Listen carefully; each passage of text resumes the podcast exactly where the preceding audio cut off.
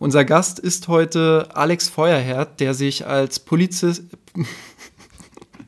als Polizist, ja, sehr gut. Gut, ich komme noch mal rein.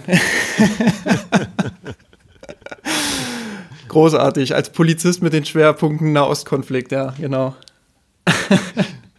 Der Gut, Schiedsrichter, Polizist und Nahostpolizist, genau. Mirsanrot.de Geschichten rund um den FC Bayern München.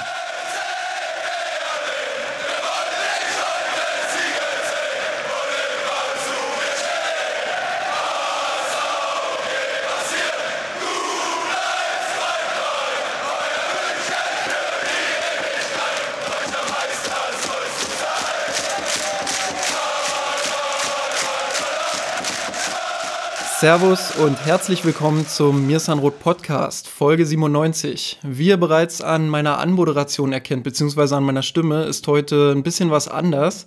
In der vergangenen Saison wurde mal wieder über viele Schiedsrichterentscheidungen und auch über den Videobeweis diskutiert. Da wir uns bei mir San Roth aber vor allem auf die Faktoren des Spiels konzentrieren, die der FC Bayern auch aktiv beeinflussen kann, haben wir uns für dieses Thema lieber einen richtigen Experten eingeladen, der mehr als emotionale Wasserstandsmeldungen geben kann. Unser Gast ist heute Alex Feuerherd, der sich als Publizist mit den Schwerpunkten Nahostkonflikt und Antisemitismus auseinandersetzt und hier auch ein sehr empfehlenswertes Buch geschrieben hat, nämlich Vereinte Nationen gegen Israel, wie die UNO den jüdischen Staat delegitimiert. Aber, und jetzt kommen wir auch zu unserem eigentlichen Thema heute, er schreibt und erzählt eben auch sehr viel über den Fußball und ist hier vor allem auf das Thema Schiedsrichterwesen spezialisiert. Viele von euch werden ihn vom Podcast Colinas Erben kennen, den ich euch nur wärmstens empfehlen kann, ebenso wie das Buch. Schön, dass du da bist, Alex. Servus. Einen wunderschönen guten Tag und vielen Dank für die Einladung. Immer gerne. Habe ich bei der Begrüßung jetzt irgendwas Wichtiges vergessen oder hast du noch irgendwas zu ergänzen? Das ist jetzt deine Chance. Ich habe nichts zu ergänzen. Das war ganz wunderbar. In der Kürze liegt die Würze und damit war ich vollkommen zufrieden. Alles gut. gut, alles klar. Dann lass uns mal einsteigen in unsere heutigen Themen. Ähm, wir werden heute zunächst etwas auf die vergangene Saison zurückblicken und dabei ein paar der größten Streitthemen auch aufgreifen. Und wenn wir schon mal bei Streitthemen sind, können wir im Anschluss auch direkt über den Videobeweis reden, über den ja bekanntlich ähm, sehr emotional und sehr oft gestritten wird. Ähm, Hauptgrund, weshalb du heute aber hier bist, ist unser letztes Thema, nämlich die neuen Regeln. Die FIFA hat sich da einiges einfallen lassen und wir wollen euch da auf den neuesten Stand bringen, was das Regelwerk betrifft, damit ihr nächste Saison auch vernünftig und fundiert meckern könnt. Erstmal aber alles zurück auf die Vergangenheit. Wie zufrieden warst du denn insgesamt mit der Saison der Schiedsrichter und Schiedsrichterinnen in Deutschland? Du sprichst da ja wahrscheinlich, wahrscheinlich die erste Bundesliga an, nehme ich doch an, denn den Überblick über alle anderen Klassen habe ich natürlich nicht ich bin im Großen und Ganzen eigentlich gar nicht so unzufrieden, wie das vielleicht viele andere sind, die inzwischen natürlich auch drauf gucken und sagen, ja, wir diskutieren ja in erster Linie doch über die Videoassistenten und über deren Entscheidung. Also das Ganze hat sich ja so ein bisschen verschoben. So. Und das, damit geht aber auch eine Tatsache einher, die man, glaube ich, nicht unterschlagen darf. Ähm, es ist ja nun inzwischen so geworden, dass man über die ganz dicken Fehlentscheidungen eigentlich nicht mehr diskutieren muss, weil es sie so in der Art eigentlich nicht mehr gibt. Also sowas wie so ein Andreasen-Handtor, wie wir das vor einigen Jahren hatten, das äh, filtert der Videoassistent natürlich dann irgendwie doch raus. Deswegen hat sich der Streit so ein bisschen verschoben hin zu den Videoassistenten, dass es dann heißt, warum greift er jetzt ein oder warum greift er jetzt nicht ein oder muss er das oder sollte er nicht oder was auch immer. Aber das bedeutet eben auch so, die ganz groben Klöpse, die gibt's eigentlich nicht mehr und äh, das führt dann auch dazu, ähm, dass sich die Leistungen insgesamt natürlich verbessern. Das ist übrigens auch ganz interessant äh, zu beobachten. Es hat sich jemand die Mühe gemacht, ähm, ein Sprachwissenschaftler, Simon Meyer-Vierge, der hat mal die ganzen Kickernoten ausgewertet von den Schiedsrichtern. Ist natürlich jetzt nicht so das äh, alleine ausschlaggebend, aber schon hm. ein ganz guter äh, ganz gute Messlatte natürlich. Die Schiedsrichternoten, ich glaube seit 1996, seit es sie gibt, mal ausgewertet und hat einen deutlichen Sprung nach oben festgestellt, seit es den Videoassistenten gibt, was natürlich einfach damit zusammenhängt, dass wenn eine Entscheidung schlussendlich stimmt und der Videoassistent ist ja quasi Teammitglied bei dem im Schiedsrichtergespann, Wenn dann eine Entscheidung korrigiert wird, dann ist sie ja richtig und das führt dann dazu, dass der Schiedsrichter an der entsprechenden Stelle keinen so massiven Abzug mehr bekommt, wie das eben der Fall ist oder der Fall wäre, wenn er keinen Videoassistenten hätte. Also das heißt, da findet plötzlich ein Sprung nach oben statt von den Noten, ganz, ganz deutlich, mhm. was aber auch eben die Tatsache widerspiegelt, dass die Videoassistenten eben die gröbsten Sachen rausfiltern. Das führt dann insgesamt schon zu einer größeren Zufriedenheit, äh, die so ein bisschen überlagert wird, aber natürlich dadurch, dass nach wie vor viele über diese ja, diese Neuerung, die es ja dann doch immer noch ist, auch wenn wir jetzt zwei Spielzeiten mit Videoassistenten hinter uns haben, dass weiterhin darüber diskutiert wird. Aber so im Großen und Ganzen bin ich eigentlich schon zufrieden. Es hat gerade in den großen Spielen, denke da so in Dortmund, Bayern beispielsweise,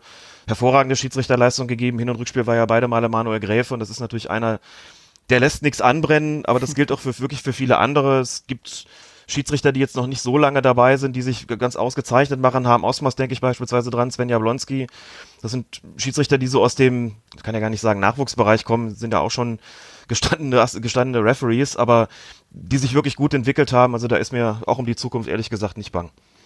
Wenn wir jetzt mal so ein bisschen vom Videobeweis wegschauen und nur auf die Leistungen auf dem Platz, siehst du trotzdem irgendwo noch einen größeren Verbesserungsbedarf oder auch einen kleineren? Ach, den gibt's natürlich immer, das ist, das ist vollkommen klar. Es ist natürlich so gewesen, dass man in den vergangenen Jahren von Seiten des DFB einiges auffangen musste, weil doch viele erfahrene Schiedsrichter aufgehört haben. Ob das jetzt Florian Mayer gewesen ist, ob das Knut Kircher gewesen, ob das Peter Gagelmann gewesen ist. Und wenn dann neue Schiedsrichter nachkommen oder in die Bundesliga nachgezogen werden, dann müssen die sich ja auch erstmal mit der Spielklasse arrangieren. Das ist ja vollkommen klar. Und ich glaube, es war, gab mal einen Zeitraum von drei Jahren, da mussten insgesamt neun oder sogar zehn Schiedsrichter ausgewechselt werden.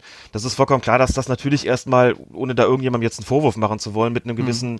Qualitätsverlust einhergeht aber diejenigen, die jetzt neu dazugekommen sind in den vergangenen Jahren, die gewöhnen sich natürlich auch dran, die werden besser, das wird irgendwie alles selbstverständlicher. Und insofern mit der Erfahrung kommt dann immer auch noch eine Qualitätssteigerung dazu. Das ist bei den Erwähnten, die ausgeschieden ist, ausgeschieden sind, übrigens auch nicht anders gewesen. Hm. Ähm, Gerade bei Peter Gagelmann können sich, glaube ich, viele noch daran erinnern, dass der jahrelang jetzt nicht unbedingt ein Schiedsrichter war, dem man unbedingt gerne zugeguckt hat, bis irgendwann der Sprung kam und der plötzlich die ganz großen Spiele auch pfiff, das ganz ausgezeichnet gemacht hat. Also auch Schiedsrichter nehmen natürlich äh, eine Entwicklung im Laufe ihrer Karriere bei manchen ist das vielleicht nicht so in dem Maße zu, zu äh, erkennen wie bei anderen, aber da haben sich doch einige sehr gut entwickelt und aber dass es da natürlich immer noch, noch Spielraum gibt, äh, das ist vollkommen klar, dass man nicht jeden Schiedsrichter mit einem Spiel wie Dortmund Bayern oder Dortmund Schalke oder Bayern Gladbach oder Köln Gladbach oder was auch immer betrauen kann. Mhm. Das ist auch klar, aber da ist der DFB auch ein bisschen mutiger geworden in den vergangenen Jahren, da eben auch die Schiedsrichter so ein bisschen ins na, kalte Wasser kann man gar nicht sagen zu schmeißen, aber sie auch ein bisschen mit, mit äh, höherwertigen Spielleitungen sozusagen zu beauftragen. Also höherwertig jetzt im Sinne von, könnte eine heikle Ansetzung sein. Und das, denke ich, zahlt sich insgesamt auch aus. Was ich äh, gerade auf Twitter auch wahrgenommen habe in der vergangenen Saison, aber auch schon vorher, ist, dass vielen Fans offenbar eine klare Linie in der Bundesliga äh, zu fehlen scheint. Gern wird da auch mal der internationale Vergleich nach England gezogen, wo äh, ja zumindest behauptet wird, dass dort äh, Fouls eher mal durchgelassen werden, während äh, in der Bundesliga dann doch mal härter gepfiffen wird, mal weniger hart. Ähm, ja, das, das ist dann diese unterschiedliche Gewichtung auch bei Fouls. Kannst du diese Wahrnehmung verstehen bzw. teilen? Und wenn ja, woran liegt das? in gewisser Weise kann ich die teilen und in gewisser Weise lässt sie sich sogar statistisch nachweisen. Ähm, ich habe jetzt nicht nochmal nachgeschaut bei whoscored.com, wo man ja sich die ganzen Statistiken anschauen kann und wo man auch nachschauen kann, wie viele Freistoßpfiffe es gegeben hat in den, in den Spielen von Seiten der Schiedsrichter. Und da gibt es eine ganz interessante Entdeckung und Entwicklung eigentlich zu beobachten. Also zum einen ist es tatsächlich so, dass in England sehr viel weniger Freistöße gepfiffen werden. Das ist so dermaßen deutlich drunter. Das liegt jetzt noch, wenn ich das richtig im Kopf habe, liegt das so bei etwa 20, 21 Freistoßpfiffen im Schnitt pro Premier League Partie.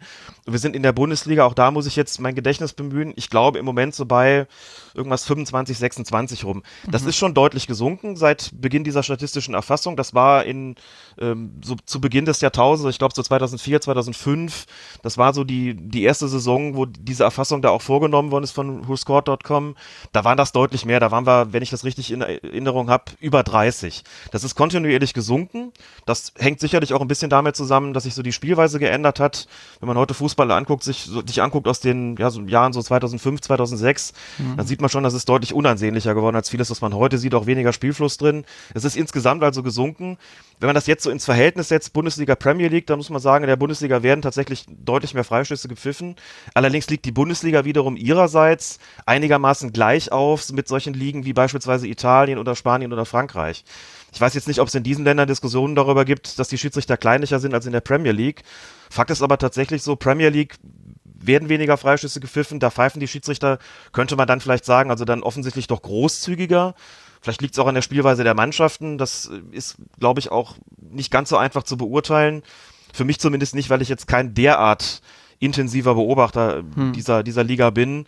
Aber wie gesagt, Italien, Frankreich, Spanien ist es eigentlich ganz ähnlich. Champions League liegt, wenn ich das richtig im Kopf habe, so ziemlich zwischen der Premier League und der Bundesliga. Die sind, glaube ich, so bei 22, 23 Freistoßpfiffen pro Spiel.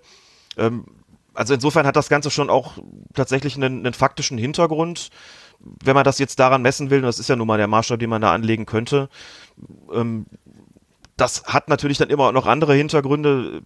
Also eine, eine Auslegung von Zweikämpfen hängt immer auch damit zusammen, was, was akzeptieren die Leute, was wollen die Leute sehen, wie ist sowas gewachsen, was, wo, für welche Arten von Zweikämpfen oder von Zweikampfverhalten wird auch vielleicht dann ein Freischusspfiff erwartet und das wirkt so alles aufeinander ein. Also man kann jetzt gar nicht sagen, hier gibt es ein Regelbuch und dann müssen sie alle gleich pfeifen, sondern es gibt natürlich viele Spielräume, die dann ja von Liga zu Liga auch sehr unterschiedlich ausgenutzt werden. In der zweiten Liga sind die Freistoßpfiffe natürlich noch zahlreicher. Hm. Da geht es auch im körperlich noch ein bisschen anders zur Sache. Also insofern, das lässt sich aber schon auch tatsächlich mit dem Zahlenmaterial unter, untermauern, ist also nicht nur ein Gefühl, das stimmt schon. Ähm, große Aufreger gibt es vor allem um den FC Bayern auch immer wieder, was ja auch logisch ist bei der Strahlkraft des, äh, des Clubs alleine schon. Ähm, aber es ist tatsächlich auch so, dass wenn größere Clubs ähm, eine eher glücklichere Entscheidung für sich bekommen, ähm, dass dann auch schnell vom Bonus gesprochen wird. Gerade bei den Bayern-Fans ist ja das Wort Bayern-Bonus ähm, sehr bekannt. Äh, Christian Nandelstedt hat uns über Patreon die Frage gestellt, ob es da tatsächlich eine psychologische Komponente geben würde, äh, die zu einem vermeintlichen Vorteil des größeren oder dominanteren Clubs führen könnte. Das ist eine sehr schwierige Frage, wie man überhaupt sagen muss, dass es schwierig ist, über den Bayern-Bonus zu diskutieren, weil er sich natürlich nicht ohne weiteres statistisch nachweisen lässt. Es hat ja, verschiedene Versuche gegeben, durchaus auch von Wissenschaftlern, das mal anzugehen und vielleicht auch anhand von Kickernoten beispielsweise von irgendwelchen Statistiken nachzuweisen, dass dieser Bayern-Bundes existiert. Es ist bis jetzt noch keinem wirklich gelungen, aber wie gesagt, da sind natürlich auch so ein paar Variablen dabei, die sich nicht so ohne weiteres bestimmen lassen. Es gibt viele Faktoren, die dabei auch eine Rolle spielen, die natürlich ähm, nicht von der Hand zu weisen sind. Also einfach sowas wie das, das dadurch, dass der FC Bayern natürlich sehr offensiv spielt, gibt mehr Strafraumsituationen. Wenn es mehr Strafraumsituationen gibt, gibt es auch mehr Fälle, bei denen man darüber diskutieren muss, war das jetzt ein Strafschuss, ja oder nein als bei anderen Mannschaften beispielsweise und dass man dann sagt, ja, die kriegen irgendwie mehr Elfmeter als andere, das ist in gewisser Weise natürlich auch logisch, hm. ähm, so wie sie spielen als eine Mannschaft, die jetzt rein defensiv orientiert ist und vielleicht mehr Elfmeter verschuldet beispielsweise. Aber so insgesamt lässt sich das wirklich nicht nachweisen, auch wenn das viele sagen, aber die Frage ging ja auch Richtung Psychologie. Ganz bestimmt ist es so, dass wenn ich ohne das jetzt irgendwie negativ zu meinen gegenüber den Vereinen, die ich jetzt nennen werde, dann nehmen wir mal an, wir haben ein Spiel zwischen Augsburg und Freiburg oder zwischen Mainz und Hoffenheim. Wenn es da einen umstrittenen Strafstoß gibt in der 90. Minute, ist die Aufregung in der Öffentlichkeit natürlich letztlich geringer, als wenn das beim Spiel Bayern gegen Dortmund passiert. Ich glaube, das ist eine ganz normale Sache. Das lässt sich nicht von der Hand weisen, dass das möglicherweise auch ein Schiedsrichter psychologisch in der Art und Weise beeinflusst. Das ist sicherlich auch klar. Wenn man allerdings so ein bisschen darauf guckt, wie spiegelt sich das denn möglicherweise wieder in den Eingriffen der Videoassistenten, dann könnte man ja die Erwartung haben, dass die Bayern vielleicht in ganz besonderem Maße davon profitieren, also dass sie deutlich mehr Entscheidungen dann für sich korrigiert bekommen als gegen sich. Oder man könnte eben umgekehrt auch sagen, naja, die Schiedsrichter auf dem Feld äh, sind vielleicht pro Bayern irgendwie eingenommen äh, und werden häufiger korrigiert. Also da gibt es, glaube ich, sowohl die eine als auch die andere Leser, die da theoretisch in Frage kommen. Und das ist jetzt in den beiden Jahren tatsächlich so gewesen, dass die, dass die Bayern mehr Korrekturen sozusagen über sich ergehen lassen mussten, also die, von denen sie dann gerade nicht profitiert haben, äh, als es umgekehrt der Fall gewesen wäre, kann man jetzt sagen, ah, da sitzt halt ein Videoassistent, der kassiert dann halt die Entscheidungen, die zu Unrecht auf dem Feld für sie getroffen worden sind. Insofern gleicht sich das an der Stelle, glaube ich, auch ein bisschen aus. Also da trägt der Videoassistent dann vielleicht auch dazu bei, dass sich dieser vermeintliche Bayern-Bonus dann weniger offensichtlich ausnimmt, äh, ist ja immer nur ein Gefühl, wie gesagt, als mhm. das äh, ohne ihn der Fall gewesen ist. Aber das ist an Zahlen tatsächlich immer schwierig nachzuweisen. Auf der anderen Seite als Schiedsrichter es ist halt auch immer so eine zweischneidige Sache, ne? Denn du weißt, wenn du jetzt einen, einen krummen Pfiff setzt, der für die Bayern ist, dann rufen, rufen alle Bayern-Bonus Äh, wenn du es nicht machst, dann steht vielleicht Uli Hoeneß auf der Matte und beschwert sich und ja. sagt, der pfeift uns nie wieder. Und da gibt es natürlich auch Krawalle in den Medien. Also im Grunde ist es so ein bisschen, egal wie du es machst, du wirst immer eine Seite haben, äh, die dich anschließend dafür kritisiert und wirst auf jeden Fall in der Diskussion stehen. Ich glaube jetzt nicht unbedingt, dass das eine angenehmer ist für einen Schiedsrichter als das andere und das wird mir so eigentlich auch bestätigt von den Schiedsrichtern da aus der Bundesliga, mit denen ich da schon mal die Gelegenheit hatte zu sprechen, äh, die aber auch alle sagen, sie sind schon natürlich sehr darauf bedacht, äh, so einen Verdacht überhaupt nicht aufkommen zu lassen und einfach auch zu sagen, das ist uns letzten Endes äh, auch egal, ob wir da Bayern pfeifen oder Dortmund oder Köln oder Mainz oder Hoffenheim oder wen auch immer. Wir versuchen da wirklich einfach die Regeln gerecht umzusetzen und dann beeinflussen uns das auch nicht, wer da letztlich ist. Selbst wenn wir, wer da letztlich spielt, selbst wenn wir wissen, dass es bei Spielen von Bayern München oder Borussia Dortmund oder Schalke natürlich immer größere Diskussionen gibt, äh, als bei den Spielen von anderen Mannschaften, das ist auch klar. Ich finde den Punkt ganz interessant, den du gerade mit Uli Hoeneß gebracht hast, der sich dann ja gerne mal auch nach dem Spiel hinstellt und äh, auch durchaus gegen die Schiedsrichter schießt. Ähm, da gab es ja auch interessante Aussagen von, von Kofeld, also dem Trainer von Werder Bremen, ähm, der ja dann auch meinte, die Bayern beeinflussen dann nochmal auf ganz besondere Art und Weise den Schiedsrichter. Ähm, er hat das so ein bisschen mit einem Lächeln gesagt und auch gesagt, naja, wenn man die Stellung des, des FC Bayern hat, dann ist das auch mehr als verständlich und auch deren gutes Recht. Ähm, aber ist das tatsächlich so, dass das dann auch im Spiel, wenn die Bank dann aufspringt, dass das beim FC Bayern vielleicht eine ganz andere Wirkung auf den Schiedsrichter hat, als, als wenn das jetzt der FC Augsburg beispielsweise macht? Das kann man vielleicht nicht ausschließen. Auf der anderen Seite ist es natürlich auch so, dass Mannschaften, die jetzt nicht unbedingt im oberen Teil der Tabelle verortet sind, das möglicherweise auch als eine Möglichkeit ansehen, diese Proteste, die Belagerung des Schiedsrichters, um den so ein bisschen auf ihre Seite zu ziehen oder um den so ein bisschen in die Richtung zu, zu drängen, wenn dann auf der anderen Seite was passiert, mhm. dann entscheidest du aber bitte auch mal, auch mal für uns. Also das ist eine normale Sache eigentlich in allen Klassen, mit denen sich die Schiedsrichter auseinanderzusetzen haben und bei Mannschaften, bei denen es gut läuft, ist dann möglicherweise auch weniger Grund äh, für Protest oder umgekehrt, wenn dann mal was kommt, dann mag es schon sein, dass man sagt, okay, das hat jetzt vielleicht irgendwie psychologisch ein bisschen mehr Gewicht, also so völlig von der Hand zu weisen ist das ganz sicherlich nicht. So ehrlich muss man auch schon sein und äh, ist auch, auch klar, dass die Spieler auf dem Platz eine größere Prominenz haben. Auch das, davon kann man sich als Schiedsrichter nicht immer vollkommen freisprechen. Auf der anderen Seite sind die Schiedsrichter dadurch nicht nur gut geschult, sondern haben auch inzwischen wirklich viel Erfahrung, haben, kriegen Videocoachings, die wissen natürlich auch, mit wem sie es zu tun haben und machen sich auch vorher Gedanken darüber, wie reagieren sie eigentlich darauf? Wie reagieren sie, wenn die Bank bei Bayern aufspringt? Die kriegen die Diskussion mit, die es jetzt vielleicht dann auch um Kofeld da gegeben hat oder die er möglicherweise da ausgelöst oder befeuert hat mhm. und solche Sachen.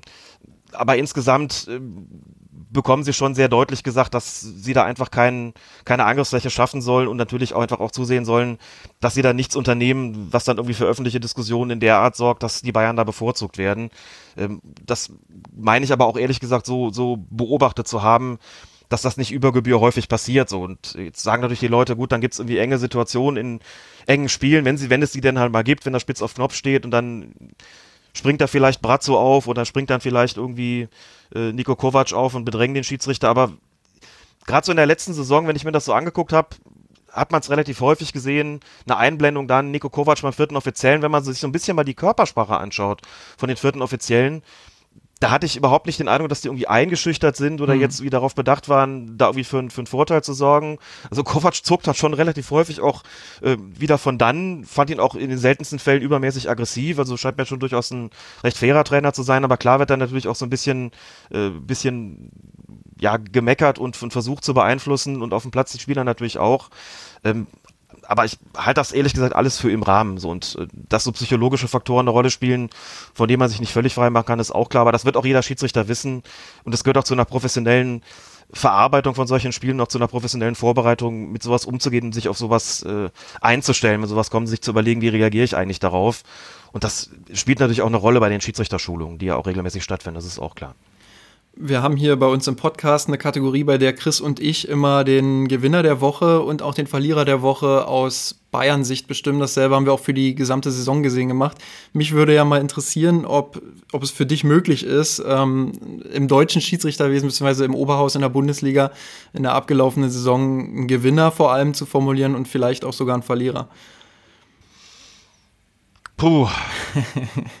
das ist tatsächlich nicht so einfach. Also zum einen klar, wenn man sieht, wer die beiden Spiele gepfiffen hat, Dortmund Bayern, Manuel Gräfe, dann wird man, glaube ich, nicht umhin können zu sagen, der ist sicherlich ein, ein Gewinner. Das ist er aber im Grunde genommen schon seit Jahren. Es gibt ja immer diese Umfragen des Kicker nach dem, unter den Bundesliga-Profis nach dem besten Schiedsrichter. Ich habe es jetzt gerade nicht im Kopf, wie oft Manuel Gräfe das, das ist ja halbjährlich, dass wie oft Manuel Gräfe das zuletzt nacheinander gewonnen hat. Viermal, fünfmal, sechsmal, irgendwie sowas in der Kategorie. Und die, die, der Vorsprung wird auch nicht unbedingt geringer. Also Gräfe ist eigentlich bei den Bundesliga-Profis immer ganz weit vorne. In, in Punkt, das spricht für seine herausragende Akzeptanz und natürlich schickt der DFB den auch nicht ohne Grund zu so einem Spiel, weil er dann einigermaßen sicher sein kann, da brennt nichts an. Also es ist so ein bisschen langweilig zu sagen, Manuel Gräfe ist der Gewinner, weil alle sagen, ja gut, bei den Spielen, die der pfeift, ne, das ist halt so auch so der, ist so ein bisschen das quasi das Bayern München unter den, der Bayern München unter den Schiedsrichtern, äh, könnte man vielleicht sagen. So, so, so ein Seriensieger und dann sagen alle, ja, haben wir nicht irgendjemand anderen?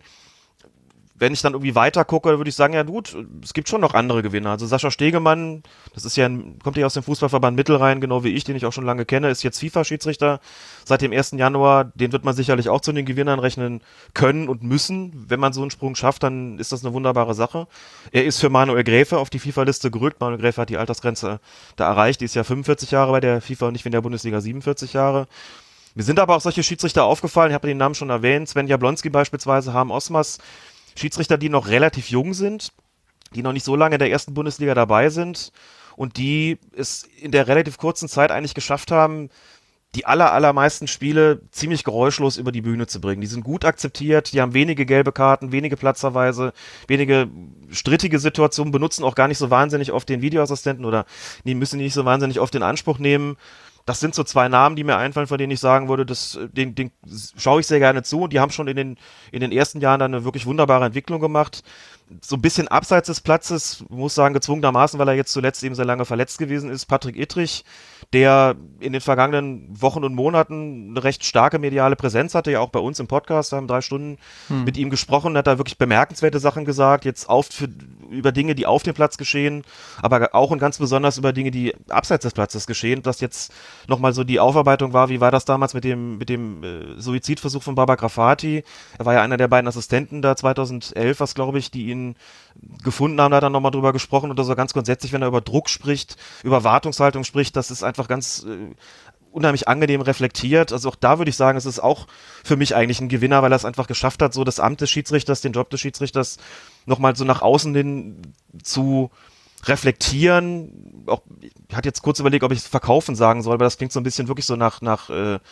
ähm, ist vielleicht nicht das richtige Wort dafür. Eine Entscheidung auf dem Platz verkauft man aber so den Schiedsrichter. Es ist, ist jetzt kein Werbeträger in dem Sinne, sondern hat es, glaube ich, einfach nochmal ähm, besser möglich gemacht, nachzuvollziehen, was bedeutet es eigentlich, Schiedsrichter in der Bundesliga zu sein. Also das sind so Namen, die mir einfallen, wenn danach gefragt wird.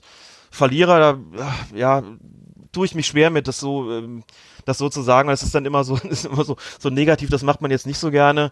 Ähm, ich bedauere immer so ein bisschen, Markus Schmidt auf dem Platz, der nun sehr, sehr lange eigentlich schon Bundesliga-Schiedsrichter ist und selten die Gelegenheit bekommen hat, ein wirklich großes Spiel zu pfeifen.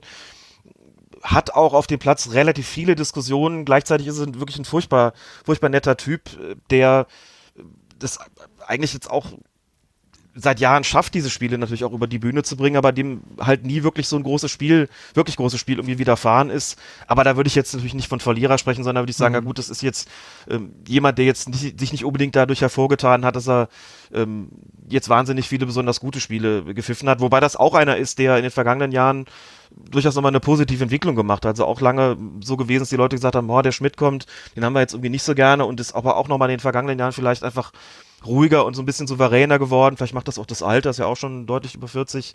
Ähm, aber wie gesagt, auf der anderen Seite tue ich mich leichter, weil da auch die, die ähm, Entwicklungen einfach auffälliger sind, was so das, das, das Positive betrifft, äh, ohne da jetzt irgendwas hochjazzen zu wollen, aber äh, das fällt mir jetzt deutlich mehr an, als wenn es darum geht, wer äh, steht denn sozusagen, bei wem muss man den Daumen senken oder sowas. Das, mhm. äh, damit habe ich es jetzt eigentlich auch nicht so. Ja, klar. Gut, äh, dann kommen wir auch schon zum, zum zweiten Themenkomplex, nämlich dem Videobeweis, äh, was ja immer sehr kontrovers diskutiert wird. Zwei Saisons, du hast es angesprochen, haben wir ihn jetzt schon in der Bundesliga. Ähm, mich würde so ein kleines Zwischenfazit interessieren. Und ähm, es wurde ja am Anfang gesagt, der Videobeweis soll den Fußball gerechter machen. Äh, oftmals wird das missverstanden mit äh, einer Quote von 100 Prozent, die natürlich unmöglich ist. Ähm, aber inwiefern hat der Videobeweis den Fußball dann in der Bundesliga speziell gerechter gemacht? Ich benutze das Wort gerecht oder Gerechtigkeit in dem Zusammenhang nicht so gerne, weil ich es einfach für einen Tick zu groß halte. Gerechtigkeit ist so ein umfassender Begriff. Hm. Das ist ja auch was Philosophisches und die Ausgangsbedingungen in der Bundesliga sind ja auch schon nicht gerecht. Insofern finde ich das Wort in dem Zusammenhang tatsächlich schwierig. Vielleicht könnte man sagen, er hat es ein bisschen fairer gemacht, insoweit er eben dazu beigetragen hat, dass, wie schon ganz am Anfang gesagt, so die ganz groben Fehlentscheidungen nicht mehr bestehen bleiben. Ne? Das, also die ganz groben Klöpse, über die man wirklich dann fast schon wochenlang diskutiert, die in keinem Saisonrückblick finden, so Stichwort Andreasentor beispielsweise, solche ganz groben Klöpse, wo man sagt, wie konnte das denn passieren? So komplett unberechtigte Strafstöße oder umgekehrt irgendwelche Strafraumsituationen, wo man sagt, wie kann er das nicht sehen? Sowas wird rausgefiltert und das muss man, glaube ich, auch immer, immer sehen, wenn man über das, über die Videoassistenten ein Urteil trifft ich finde die Entwicklung deswegen grundsätzlich positiv, weil ich es durchaus noch im Kopf habe, wie es, wie es ganz am Anfang gewesen ist. Ne? Als wir gestartet sind mit diesem Projekt zu Beginn der vorletzten Saison, sind die Ankündigungen ganz schön groß gewesen. Es mhm. gibt auch viele Schiedsrichter, die sagen, hm, da hätten wir vielleicht den Mund nicht ganz so voll nehmen sollen oder dürfen oder besser gesagt, unsere sportlich Verantwortlichen hätten es vielleicht nicht so machen sollen. Da man, damals war ja noch Helmut Krug dafür zuständig und der hat das seinerzeit schon so ein bisschen in die Richtung verkauft. Wir sind jetzt wirklich topfit. Wir haben jetzt ein Jahr lang hier Trockenübungen gemacht. Da kann im Prinzip nichts mehr anbrennen. Und dann kam die Praxis. Man hat gesehen, so einfach ist es dann eben auch nicht gewesen. Es hat viele Diskussionen gegeben, mehrere ähm, Änderungen so in der, in der Anwendung äh, der Videoassistenten. Plötzlich sind sie dann doch alle rausgelaufen, was sie ursprünglich gar nicht sollten. Dann hat man doch mal so ein bisschen die Linie verändert beim Eingriff, ohne den Vereinen Bescheid zu sagen, ohne den Clubs Bescheid zu sagen. Das kam dann teilweise vier, fünf Spieltage, oder kam in dem Fall vier, fünf Spieltage später erst, hat riesen Aufregung gegeben. Grindel ist in der Talkshow gewesen, hat irgendwie ziemlichen Unsinn erzählt, weil er mhm. selber nicht die Ahnung davon hatte. Also da ist es überhaupt nicht gut gelaufen. Da gab es so, ein, so einen Knackpunkt für mich in der Winterpause, der Saison 17, 18, Lutz Michael Fröhlich da dann inzwischen schon in der, in der sportlichen Verantwortung, hat sich dann hingesetzt und hat gesagt, den, den, den wirklich schon, würde fast schon sagen, legendären Satz gesagt, die Videoassistenten sollen keine Detektive sein. Also wir wollen einfach davon abgehen, dass die fünf oder sechs oder sieben oder acht Zeitlupen sehen und dann, wenn sie dann irgendwann nach der achten Mal erkennen, da ist irgendwas gewesen, dann greifen sie ein, sondern das muss wirklich nicht nur klar und offensichtlich, nicht nur klar sein, sondern eben auch offensichtlich sein und offensichtlich heißt eben wirklich auch relativ schnell und nicht erst nach, nach detektivischer Nachforschung Überraschung. Daraufhin ging die Zahl der Eingriffe auch deutlich zurück in der Rückrunde 17, 18. Äh, und jetzt 18, 19 hat sich so ein bisschen eingependelt nach einem schlechten ersten Spieltag, das muss man ganz klar so sagen. Also die kamen aus der Sommerpause, wo alle noch so ein bisschen die Weltmeisterschaft im Hinterkopf hatten. Hm. Und da war ja so, sagen wir mal so, der Gesamteindruck von der WM. Ich glaube, da irre ich mich nicht, wenn ich sage, da haben viele gesagt, das läuft doch eigentlich ganz prima. Bei der WM haben sie es wirklich prima gemacht und auch das mit der Transparenz äh, hat dort irgendwie gut geklappt und alle waren voller Erwartungen und sagten dann, jetzt in der zweiten Bundesliga-Saison wird das auch so sein. Und da kam der erste Spieltag mit, ich, mit einer Flut von Eingriffen, ist gar nicht mehr genau im Kopf, neun oder zehn oder elf.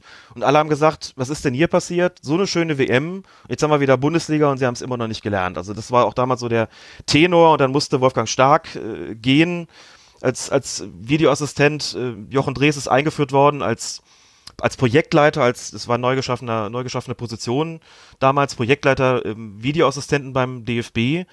Also ein eigenes Amt dafür geschaffen. Dann ist, wie gesagt, so, ein so ein, ja, ist ein Kopf gerollt. Böse Zungen sagen, das sei so ein bisschen das Bauernopfer gewesen.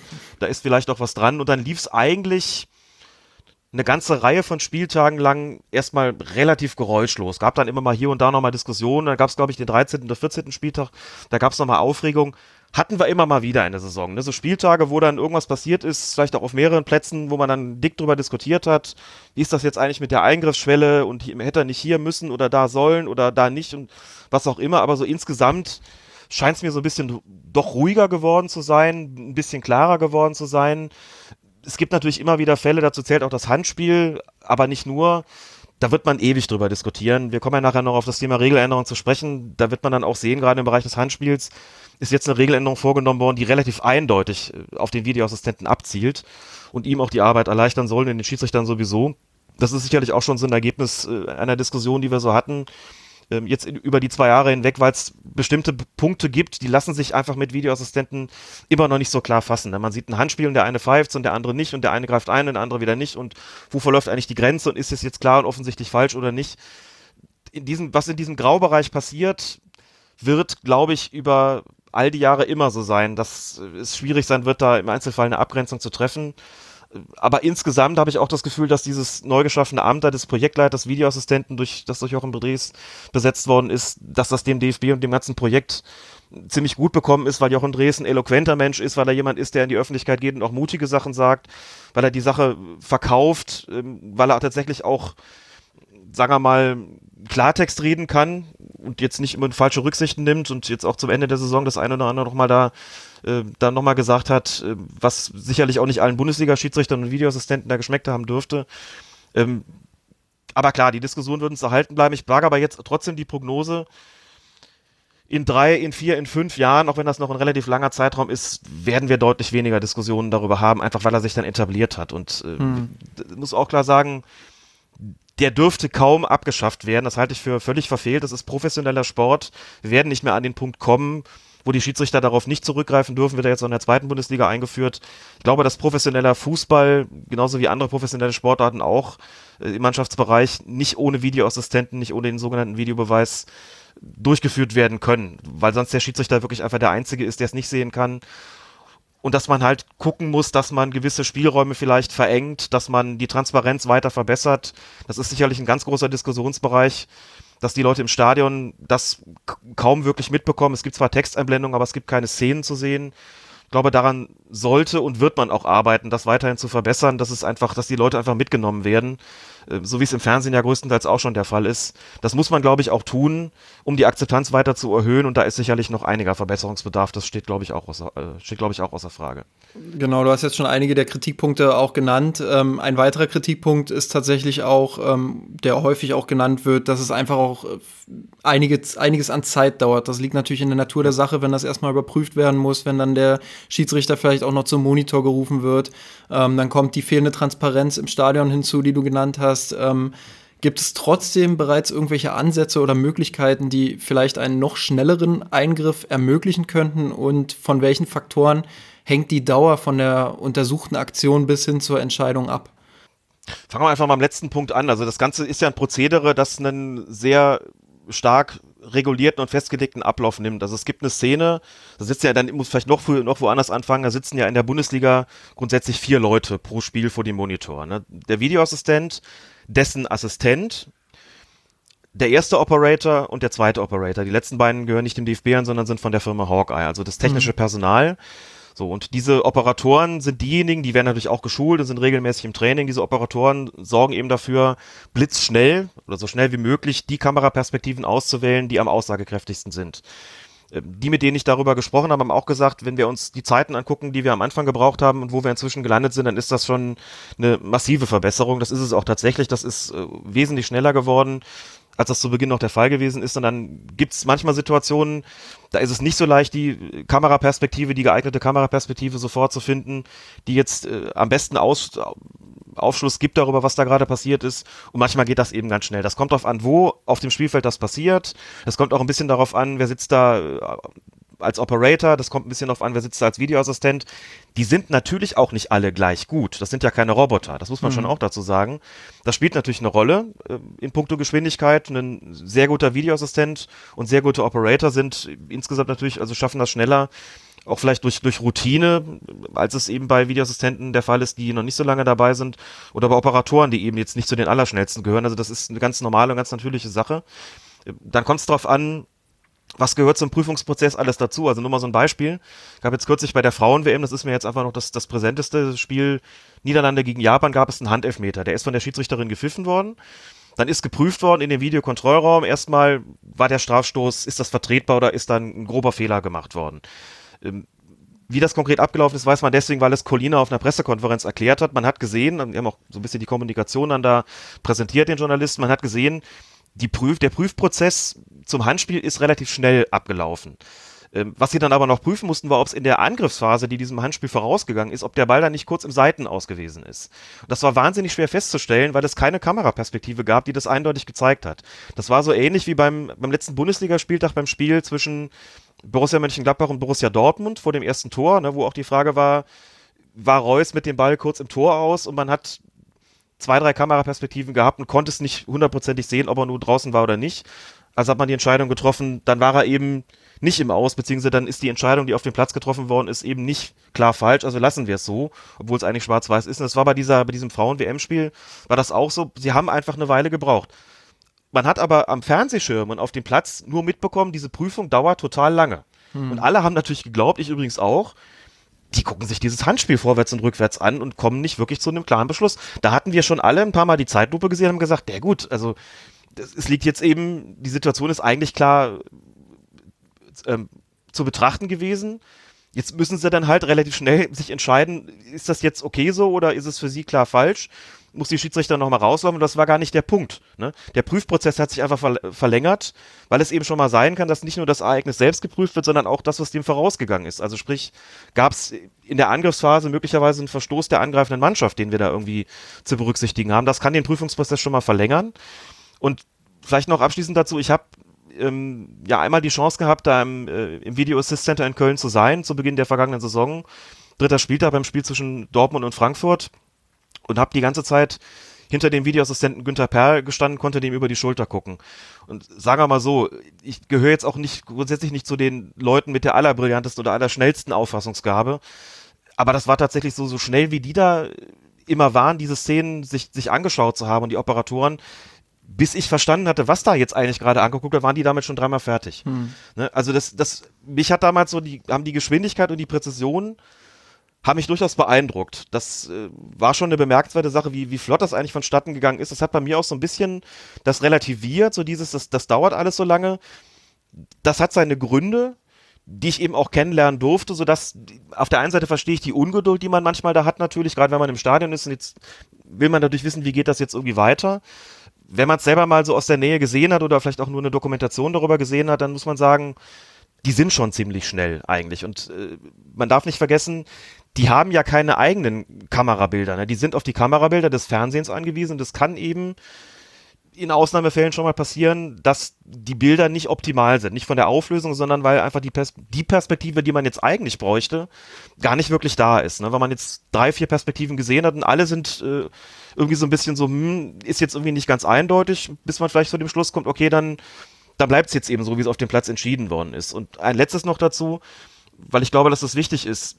Wie man den, die Videoassistenten beurteilt, hängt, glaube ich, auch immer von der Perspektive des oder derjenigen ab, der oder die letztlich darauf aus, aus ihrer ganz speziellen, aus ihrem ganz speziellen Blickwinkel draufschaut da gibt's die Perspektive natürlich der, der Fans im Stadion, es gibt die Perspektive der Fernsehzuschauer, die Perspektive der Vereine, die Perspektive der Schiedsrichter, die Perspektive der Verbände. Es gibt ganz viele Interessen, die ja auch widerstreiten können. Ne? Dass ein Fan im Stadion sagt, also pass auf, ich akzeptiere lieber einen Fehler, als da jedes Mal zu warten und nicht zu wissen, was ist. Das kann ich total verstehen. Insbesondere vor dem Hintergrund auch, dass man vielleicht sagt, ich kann nur noch unter Vorbehalt jubeln. Das ist ja ein emotionaler Aspekt, hm. den ich aber genauso auf dieser emotionalen Ebene auch nachvollziehen kann. Ich meine, dir wird das wahrscheinlich auch so gehen. Bayern schießt ein Tor, ne? Und im Prinzip ist es ja jetzt so, solange der Anschluss nicht durchgeführt ist, der Anschluss nicht ausgeführt ist, muss man eigentlich immer noch zittern, ob das jetzt zählt oder nicht. Oder von mir aus umgekehrt kann man immer noch hoffen, äh, dass vielleicht doch irgendwas denen aufgefallen ist, was jetzt dazu führt, dass der Gegner das Tor aberkannt bekommt. Aber das verstehe ich natürlich, das ist schon schwierig. Ähm, und das ist sicherlich auch nicht irgendwie komplett in Übereinstimmung zu bringen. Die Vereine haben das Interesse, diese Unwägbarkeit namens schwere Schiedsrichterfehlentscheidungen möglichst auszuschalten. Die sind insgesamt schon zufrieden damit, dass es das gibt. Nicht ohne Grund haben die Zweitligisten eben auch gesagt, wir wollen das haben. Und die kennen ja die Probleme, die damit einhergehen. Die Schiedsrichter sagen, grosso modo schon, uns ist das Recht. Ne? Hatte mal die Möglichkeit, mit Robert Hartmann zu sprechen, dem Bundesliga-Schiedsrichter, bei einem Sportrechtsseminar äh, in Wangen im Allgäu. Und der sagte auf die Frage, ob das denn nicht für sie auch, auch schwierig ist, so ein bisschen abhängig zu sein von ihrem Videoassistent, sagte der, ja, früher ist es so gewesen, da haben wir einen Elfmeterpfiff gesetzt und haben den Spielern gesagt, gehen Sie bitte weg, das ist eine klare Sache, ich habe das eindeutig gesehen und die Entscheidung steht und daran ändert sich nichts mehr. Heute können wir denen nur sagen, es wird ja geprüft. Er sagte, den Stress, den ich in dem Moment habe, der ist immens. Dafür kann ich aber auch sicher sein, wenn dann der Strafschuss durchgeführt wird, dann ist das zumindest kein klarer Fehler gewesen. Also die Sicherheit habe ich und ich stehe nicht eine ganze Woche in der Diskussion über eine grobe Fehlentscheidung, denn da ist mein, mein Airbag sozusagen gewesen, der ist vielleicht, geht dann vielleicht auch auf und rettet mich eben vor dem, vor dem Unfall, der dann da äh, passieren könnte. Also mhm. die Schiedsrichter sind schon eigentlich froh, dass sie diesen Videoassistenten haben und so hat man eben ganz viele verschiedene Perspektiven. Ähm, und jede für sich hat irgendwie auch sicherlich ihre Berechtigung. Das ist halt auch nicht, nicht komplett zur Kongruenz zu bringen. Das, glaube ich, muss man auch ganz klar sagen. Ja, das auf keinen Fall. Aber wenn ich ähm, das jetzt so ein bisschen zusammenfassen würde, ähm, dann kommt da auf jeden Fall raus, äh, dass es einerseits natürlich noch mehr gute ausgebildete Fachkräfte anscheinend geben muss, damit die Geschwindigkeit dann vielleicht auch ähm, nicht nur beim Top-Personal vorhanden ist, sondern eben, dass auch bei den anderen dann da ein Aufstieg in der Geschwindigkeit wahrscheinlich ähm, stattfindet, ohne dabei an Qualität zu verlieren. Andererseits hast du natürlich auch den Aspekt der Kameras genannt. Äh, da finde ich interessant. Wir haben so viele Kameraperspektiven und man merkt ja trotzdem auch selbst vom Fernseher immer wieder, ähm, ja, aus der Perspektive kann man das ja überhaupt nicht beurteilen und teilweise gibt es auch gar keine. Ähm, gibt es da irgendeine Lösung, mehr Kameraperspektiven, die man vielleicht noch ins Stadion irgendwo einbauen könnte? Das könnte man natürlich tun. Man darf nur eins nicht vergessen, die haben jetzt schon irgendwas 20 plus da an Kameras. Irgendwann ja. wird es natürlich dann noch unübersichtlich. Da müssen ja immer auch Leute sitzen, die das Ganze dann auswerten. Ähm, auf der einen Seite kann man sagen, jo, wenn man noch was dazu fügt, dann hat man auch noch mehr potenzielle Perspektiven, die man nutzen kann. Das ist äh, sicherlich richtig und es gibt so Fälle, einer davon war jetzt schon der erwähnte Fall da beim Spiel Gladbach gegen Dortmund. Die Frage eben, hat der Ball die, die Torlinie überschritten, also vollständig ja oder nein? So, dann gab es eben die Perspektive Torlinienkamera, die erfasst aber nur einen gewissen Ausschnitt, so, nur so ein bisschen auch links und rechts von der, von den beiden Torpfosten und da war das gar nicht mehr zu sehen. Also da war mhm. Marco Reus mit die Füße und der Ball waren überhaupt nicht mehr auf dem, auf den Bildern zu sehen. Da hat man dann gesagt, ja, müssten wir nicht so eine Kamera haben, die die komplette Linie dann erfasst. Da hat Jochen Drees auch gesagt, naja gut, wenn dann sowas passiert, dann merken wir, wo vielleicht auch so ein Verbesserungsbedarf noch ist, denn der entsteht und erwächst eben manchmal auch erst aus dem, was man so erlebt oder wenn irgendwas passiert oder äh, war der Ball irgendwie im Angriff jetzt über die Seitenlinie und da gibt es jetzt eben nicht die Seitenlinienkamera, die das ganz klar zeigt. Also man kann das alles dazufügen, wird aber auch ein Stück weit unübersichtlicher dann natürlich. Das, das muss man auch sagen, sind immer noch Menschen, die das Ganze bedienen müssen. Oder beim Abseits hat es ja auch Diskussionen gegeben, das eine oder andere Mal, wie genau ist eigentlich diese kalibrierte Abseitslinie, wie genau kann die eigentlich angelegt werden? Sind, ist die Bildgeschwindigkeit oder die Bildwiederholfrequenz überhaupt gut genug? sind die Menschen, die da sitzen, überhaupt gut genug? So, das sind so Diskussionen, die tauchen halt immer dann genau an solchen Situationen auf. Man muss sagen, ja gut, in den nächsten Jahren wird sich sicherlich qualitativ dann noch einiges verbessern werden. Plötzlich wird die Bildwiederholfrequenz, wird natürlich dann, dann, da steigen, die werden noch bessere Bilder haben, wenn das Ganze noch genauer äh, festlegen können. Dann haben sie halt nicht nur 25 Frames, sondern dann von, von mir aus 150 oder was auch immer. Also, das wird sicherlich eine, eine weitere Entwicklung nehmen. Und auch die Menschen, die es bedienen werden, besser werden. Ist doch klar, je mehr Erfahrung du sammelst, das ist ja mhm. als Schiedsrichter am Platz auch nicht anders, desto besser wirst du vielleicht auch noch als Information, die legen halt auch Trainingsschichten ein. Ne? Die sind dann schon auch in Köln in diesem Video Assist Center und machen ähm, am, äh, mit Hilfe von, von Spielen, die schon stattgefunden haben, üben die das Ganze nochmal, um ihre Geschwindigkeit eben zu erhöhen. Darüber wird auch Protokoll geführt. Das wird ausgewertet, wie auch die Kommunikation, die auf dem Platz und mit den Videoassistenten geführt wird. War die gut, war die schlecht, war die zu lang, zu undeutlich, zu unklar, was auch immer. Das wird alles ausgewertet und soll dazu beitragen, dass sich das verbessert. Deswegen bin ich überzeugt, dass man in, in zwei, drei, vier Jahren natürlich noch eine ganz andere Qualität haben wird, aber man wird weiterhin immer auch Dinge im Grenzbereich haben, immer Situationen, wo die eine Perspektive zeigt, guck mal, der Verteidiger spielt klar den Ball, niemals Strafstoß, andere Perspektive aus einem anderen Blickwinkel eben, und dann guckst du drauf und sagst, ach guck mal, hat überhaupt nicht den Ball gespielt. Ne? Äh, Bilder können auch täuschen, die sind halt nicht immer so eindeutig, wie man glaubt, deswegen benutzt der DFB und ich finde aus guten Gründen auch nicht mehr das Wort Videobeweis, sondern umschreibt das immer mit dem Begriff Videoassistenten. Hm. Einfach mit der Begründung, es ist eben nicht in jedem Fall ein Beweis. Ein Beweis ist es vielleicht bei klaren Schwarz-Weiß-Situationen, aber ein Beweis ist es mal mit Sicherheit nicht, wenn wir darüber reden, ist es überhaupt ein Foul gewesen oder ist es ein strafbares Handspiel gewesen, da ist so viel Interpretationsspielraum dabei, den man berücksichtigen muss, den man in die Bewertung ein, einbeziehen muss, dass man von einem Beweis im eigentlichen Sinne eigentlich gar nicht sprechen kann. Und äh, aber wie gesagt, da wird in den nächsten Jahren wird sich sicherlich noch einiges tun, auch hinsichtlich der Qualität von, von Mensch und Material sozusagen.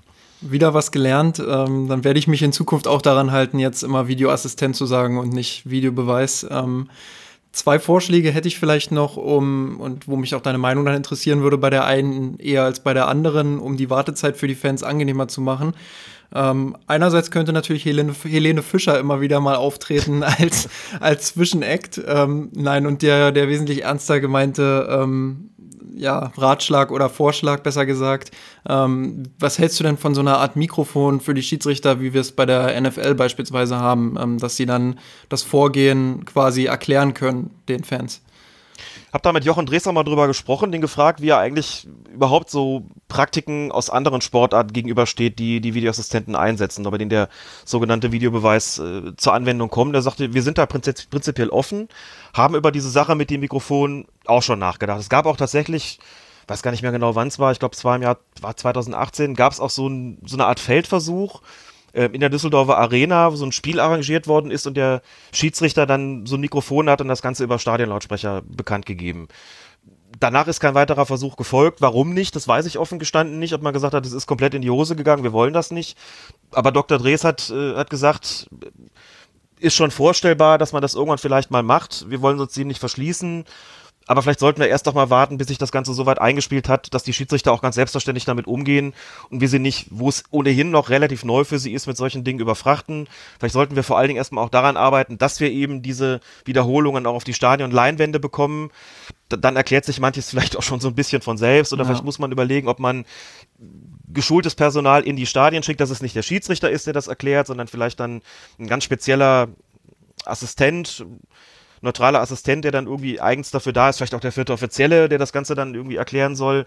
Also suchen schon, glaube ich, nach Möglichkeiten, wie sie das Ganze verbessern. Und ich glaube, alles, was so die Transparenz verbessert, ist erstmal ein Fortschritt. Ob das nun in Form einer, einer Stadiondurchsage des Schiedsrichters ist oder das wird noch offiziell oder andere Möglichkeiten gefunden werden, das weiß ich nicht so genau. Ich glaube, man kann auch Schritt für Schritt vorgehen. Erstmal die, die Videowände sollten da erstmal quasi fit gemacht werden, dass sie auch, dass die Bilder da auch gezeigt werden können. Die Vereine müssen damit auch einverstanden sein. Man muss das Problem mit der Stadionregie lösen. Das soll ja immer noch ein größeres Problem sein, warum das eben nicht klappt, aber eben bei einer Fußball-Weltmeisterschaft eben doch. Und dann kann man vielleicht auch irgendwann dazu übergehen zu sagen, sag doch was durch.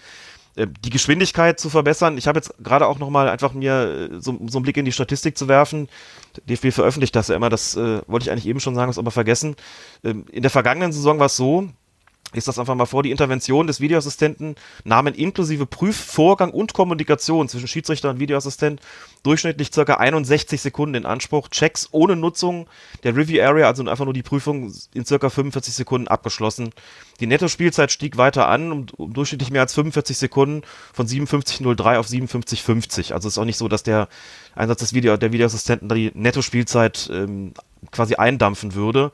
Also eine knappe Minute im Schnitt heißt halt eine Minute Wartezeit im Stadion, die können schon ganz schön lang sein, aber wenn man weiß, was für komplexe Vorgänge das teilweise sind, dann ist das schon gar nicht, gar nicht so schlecht und das ist auch so im internationalen, ähm, das liegt auch im internationalen Rahmen, also so die 60 Sekunden sind auch eigentlich das, was so international Standard ist. Es wird sicherlich Fälle geben, die lassen sich nicht in 60 Sekunden abhandeln, es wird Fälle geben, die lassen sich deutlich schneller abhandeln. Insofern ist das natürlich ein Mittelwert, äh, den man da jetzt äh, errechnet hat ich weiß nicht, wie groß der Spielraum da wirklich da, da im Endeffekt noch sein wird. Ähm, allenfalls könnte man sagen, wenn eine Prüfung einen bestimmten, eine bestimmte Zeitdauer überschreitet, dann muss man davon ausgehen, dass es kein klarer Fehler ist und dann mhm. brechen wir das Ganze an der Stelle ab und sagen, okay, dann muss es eben so bestehen bleiben, denn wir wollen ja gerade keine Detektive sein.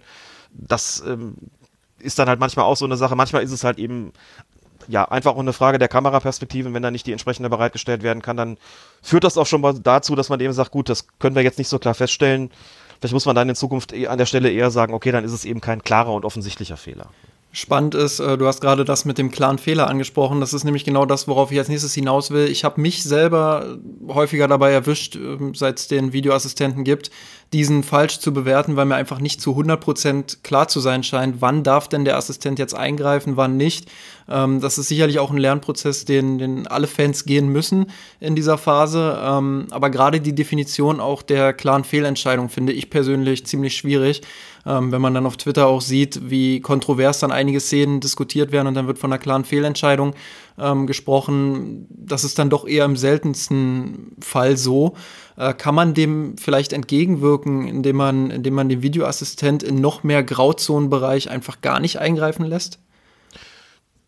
Ich glaube, es kommt zunächst mal noch ein anderes Problem dazu und das liegt auch daran, wie die Regularien kommuniziert worden sind. Wir sind ins erste Jahr gegangen mit der klaren Ansage, auch von offizieller Seite, eingegriffen wird nur bei klaren Fehlern. Dann gab es die Winterpause 17, 18, da kam das Wörtchen offensichtlich dazu. Jetzt hieß es also, der Fehler muss klar und offensichtlich sein. Mhm wenn man das jetzt für, für Wortklauberei hält, muss man sagen, es gibt schon Fehler, die irgendwo klar sind nach der achten Zeitlupe, aber die sind vielleicht nicht offensichtlich.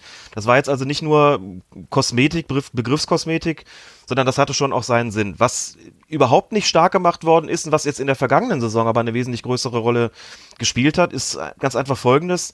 Es gibt noch einen weiteren Fall, in dem der Videoassistent einzugreifen hat und das ist bei übersehenen, bei einem übersehenen, schwerwiegenden Vergehen alle haben sich, glaube ich, zunächst mal darunter vorgestellt, das ist der klassisch, die klassische Tätlichkeit hinter dem Rücken, wo jeder sich vorstellen kann, okay, der Schiedsrichter guckt ganz woanders hin und hinter seinem Rücken schlägt Spieler A, Spieler B. Hat er nicht gesehen, haben die Assistenten auf dem Platz nicht mitbekommen, der Videoassistent hat es aber mitgekriegt und muss jetzt sagen, okay, da ist ja kein Fehler gemacht worden in dem Sinne, weil es ja überhaupt nicht bemerkt worden ist. Aber dieses, wenn die wenn es eben keine Wahrnehmung gegeben hat, wenn also hier ein, ein schwerwiegender Vorfall übersehen worden ist, muss der Videoassistent eingreifen. Wie gesagt, bei der Tätigkeit hinter dem Rücken würde jeder sagen, natürlich muss er das, das kann ja nicht ungestraft bleiben. Also was er nicht sieht, kann er auch nicht beurteilen. Insofern klare Aufgabe des Videoassistenten. Das ist so ein bisschen ausgedehnt worden und gerade in der vergangenen Saison hat es eine, eine immer größer werdende Rolle gespielt, dass eben nicht nur die falsche Wahrnehmung, also der klare und offensichtliche Fehler, ein Kriterium gewesen ist, wann eingegriffen wird, sondern auch die fehlende Wahrnehmung. Nicht nur die falsche Wahrnehmung, sondern auch die fehlende Wahrnehmung. Aber eben nicht nur bei der klassischen Tätigkeit hinter dem Rücken, sondern eben auch in dem Fall wie folgendem. Du guckst als Schiedsrichter auf einen Zweikampf und stehst aber so, dass du nicht den gesamten Zweikampf sozusagen vom Scheitel bis zur Sohle beurteilen kannst. Du guckst, weil du da ein Vergehen erwartest, vielleicht auf den Fußbereich, weil da auch gerade mhm. der Ball ist und weil du als Schiedsrichter ahnst, da könntest du jetzt gleich zu einem Beinstellen oder zu einem Tritt kommen. Da ist aber gar nichts und deswegen lässt du weiterspielen. Währenddessen hat sich quasi unbemerkt, obwohl du als Schiedsrichter in die Richtung geguckt hast, im Oberkörperbereich was abgespielt. Zum Beispiel ein Stoßen oder ein klares Halten. Das hast du als Schiedsrichter aber gar nicht wahrgenommen. Jetzt fällt der Spieler und du sagst aber als Schiedsrichter, ich habe auf den Fußbereich geguckt, ich habe nichts gesehen, also geht's hier weiter, kein Elfmeter. Und plötzlich greift der Videoassistent ein und dann kommt es dann doch zu einem Review, zu einem On-Field-Review und der Schiedsrichter guckt sich das an und bemerkt dann plötzlich, ach guck mal, im Oberkörperbereich habe ich einen Halten oder einen Stoßen übersehen, jetzt gebe ich den Strafstoß doch. Da sagen die Leute, ja Moment, der guckt doch in die Richtung, der hat die Situation doch klar bewertet, der mhm. guckt doch dahin. Wie kann der denn was übersehen? Das kann doch jetzt überhaupt kein Fall für den Videoassistenten sein. Ist das wirklich klar und offensichtlich falsch? Was haben wir denn da jetzt gesehen? Da war doch jetzt irgendwie, ja, okay, das Stoßen, hm, schon. Da lautet die Argumentation eben, wenn er das nicht gesehen hat, obwohl er da hingeguckt hat, weil er sich eben auf die, die andere Körperregion, andere Körperpartien konzentriert hat, dann ist das genauso zu bewerten, als wenn das Ganze hinter seinem Rücken stattgefunden hätte. Und dann empfiehlt man ihm, wenn also ein hinreichender Tatverdacht besteht, oder ein hinreichender Anlass zu der Vermutung besteht, dass er anders entscheiden könnte oder anders entscheiden würde, wenn er das, äh, was da im Oberkörperbereich stattgefunden hat, äh, wenn er das gesehen hätte, dann wird dieses Review empfohlen. Nach außen hin weiß man das nicht so genau. Ne? Nach außen geht der vielleicht dann an, an, in die Review Area und guckt sich das Ganze an, während die Zuschauer noch rätseln, Warum ist er jetzt rausgeschickt worden? Das war doch gar nicht klar und offensichtlich falsch. Und die nächsten sagen vielleicht, hm, vielleicht hat er das gar nicht gesehen, obwohl er da hingeguckt hat. Vielleicht ist das jetzt eben der Fall fehlende Wahrnehmung oder teilweise fehlende Wahrnehmung. Das ist sowas, was in der vergangenen Saison relativ häufig passiert ist. Wenn man das weiß, wenn man dieses Puzzleteil auch kennt und wenn man dieses Puzzleteil mit in Erwägung zieht, wenn man sich überlegt, warum wird der da gerade rausgeschickt, tut sich, sagen wir mal, dann doch noch eine, dann wird die Möglichkeit besser zu verstehen, was die da eigentlich manchmal machen. Das ist zwar für einen Zuschauer, der selber nie gepfiffen hat, manchmal schwer zu akzeptieren oder schwer zu verstehen, wie ein Schiedsrichter irgendwas übersehen kann, obwohl er doch in diese Richtung äh, guckt. Wird aber vielleicht ein bisschen erklärlicher, wenn man sich eben überlegt, dass ein Schiedsrichter eben auch nur zwei Augen hat und eben manchmal auch genauso steht, dass er eben nicht alles überblicken kann. Es ist eben, wie gesagt, durchaus möglich, dass du sagst, ich muss mich jetzt auf die Füße fokussieren äh, und kann nicht auch nach oben drauf gucken. Und manchmal stehst du so weit weg, dass du auch beides sehen kannst. Ähm, das ist unterschiedlich und das um das herauszufinden, sprechen die ja miteinander. Ne? Hm. Wenn der Videoassistent dann sagt, ähm, was hast du da gerade gesehen, dann sagt der Schiedsrichter vielleicht, hab auf den Fußbereich geachtet, klar Ball gespielt. So, und dann sagt der Videoassistent, hast du wahrgenommen, was im Oberkörperbereich stattgefunden hat? Dann sagt der Schiedsrichter, darauf habe ich nicht geachtet. Dann sagt er dann, wir haben im Oberkörperbereich ein Stoßen äh, festgenommen, festgestellt, wahrgenommen, besser gesagt, empfehle On-Field-Review. Dann sagt er vielleicht, okay, habe ich gar nicht gesehen, gucke ich mir an dann wäre man eben an dem Punkt, dass man sagen würde, das ist jetzt kein klarer und offensichtlicher Fehler gewesen, sondern eben diese fehlende Wahrnehmung, eigentlich der Missed Serious Incident, wie das dann auf Englisch heißt. Und das erklärt tatsächlich eben äh, einen, einen guten Teil der Eingriffe, bei dem man zunächst mal sagt, verstehen wir nicht. Äh, ansonsten bin ich deiner Frage aber natürlich elegant ausgewichen, was diesen Grauzonenbereich betrifft. Klar, es ist sinnvoll, den an bestimmter, in bestimmten Bereichen zu verringern da sage ich jetzt nochmal, wir kommen ja gleich auch auf die Handspielregel, da wird man dann sehen, wir haben jetzt eine komplette Neuformulierung der Handspielregel. Nirgendwo steht, das haben wir für den Videoassistenten getan. Und trotzdem ist vollkommen klar, wenn man das liest, da stehen jetzt lauter harte Kriterien, die wir vorher nicht hatten. Ne, vorher hieß es Absicht, jetzt stehen da ganz viele andere Sachen. Wenn man sich das anschaut, sagt man, aha, das ist jetzt quasi die Checkliste für den Videoassistenten.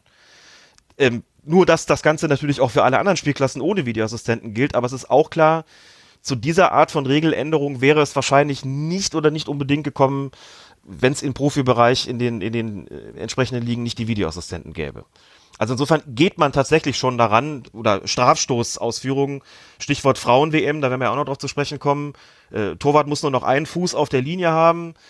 Und wenn er da eine Strafstoßausführung beide Füße nicht mehr auf der Linie hat, dann wird, und der Ball geht nicht ins Tor, dann wird jetzt eingegriffen neuerdings, mhm. was ja mhm. vorher sehr großzügig gehandhabt worden ist. Auch das ist eine Folge, ähm, dass es eben, dass wir jetzt einen Videoassistenten haben. Also man ist tatsächlich daran gegangen, diese Graubereiche so ein bisschen zu reduzieren, indem man in den Regeln äh, die Dinge etwas klarer formuliert hat und gleichzeitig den Videoassistenten auch gesagt hat, das sind für euch jetzt einfach Fälle, da ist jetzt deutlich weniger Grau vorhanden als vorher.